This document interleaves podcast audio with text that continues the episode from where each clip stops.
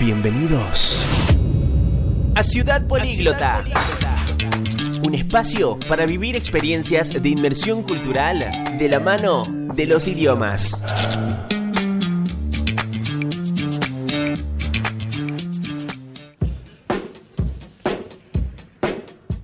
Hola, hola, ¿cómo están? Nos encontramos en Ciudad Políglota y en el recorrido por este maravilloso lugar aprenderemos sobre idiomas y multiculturalidad.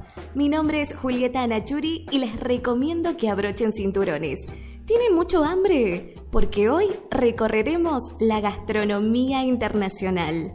Una forma perfecta de viajar por el mundo es a través de los sabores. La gastronomía internacional nos permite conocer una parte esencial de otras culturas y reconocer diferentes tradiciones entre países. La alimentación es una de las necesidades básicas que el humano busca solucionar. A lo largo del tiempo, el hombre fue descubriendo distintas formas de saciar esta necesidad y diferentes maneras de preparar alimentos y brindarles un sabor agradable. Estas técnicas tomaron caminos diferentes en distintas regiones y zonas del mundo. En Brasil, por ejemplo, la comida típica es la feijoada, un guiso de alubias negras o frijoles y verduras acompañado de carne de cerdo y embutidos.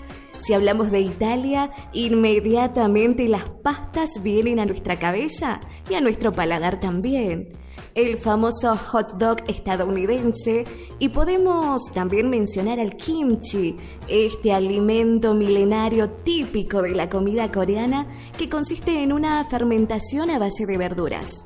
En Argentina, el asado de los domingos, y si nos situamos específicamente en Salta, Imposible dejar de lado las empanadas salteñas y el locro, donde en esta época del año que la temperatura desciende, viene sumamente ideal.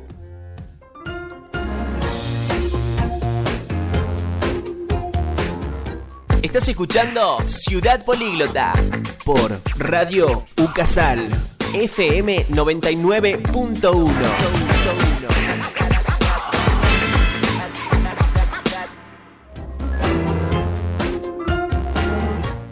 Como la estamos pasando tan bien en este camino gastronómico, los invito a que sigamos el recorrido en esta gran ciudad. Hoy aprendemos un poquito más. Llega Siu Educa.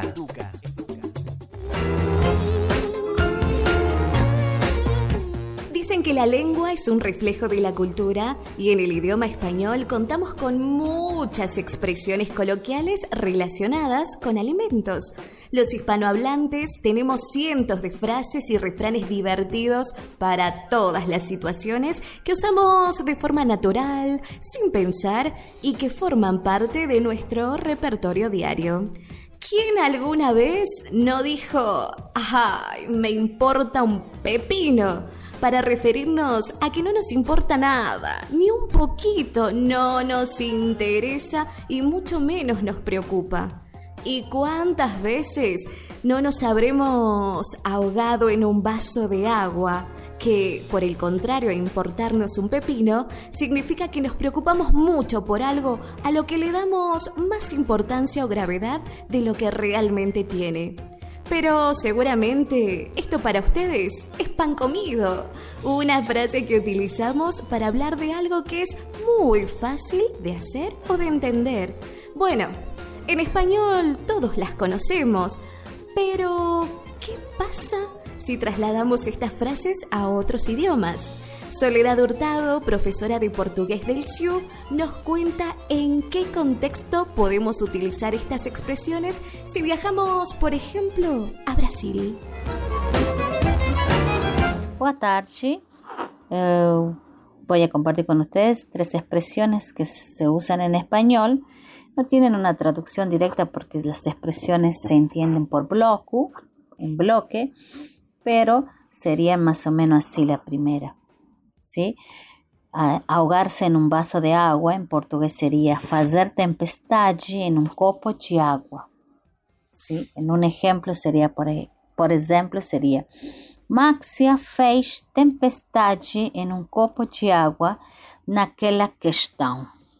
¿sí? Una segunda expresión sería en español no me importa un pepino, en portugués sería más o menos así. No dar a mínima importancia. ¿sí? En, una, en un ejemplo, por ejemplo, sería francamente, minha querida, eu não dou a mínima. ¿sí? Y una tercera expresión sería en español pan comido, en portugués sería más o menos así. Eh, en un ejemplo sería, a prova de historia foi pão mastigado, ¿sí? como se fosse uma coisa muito fácil de se fazer, uma coisa fácil de hacerse. Muito bem, obrigada, até.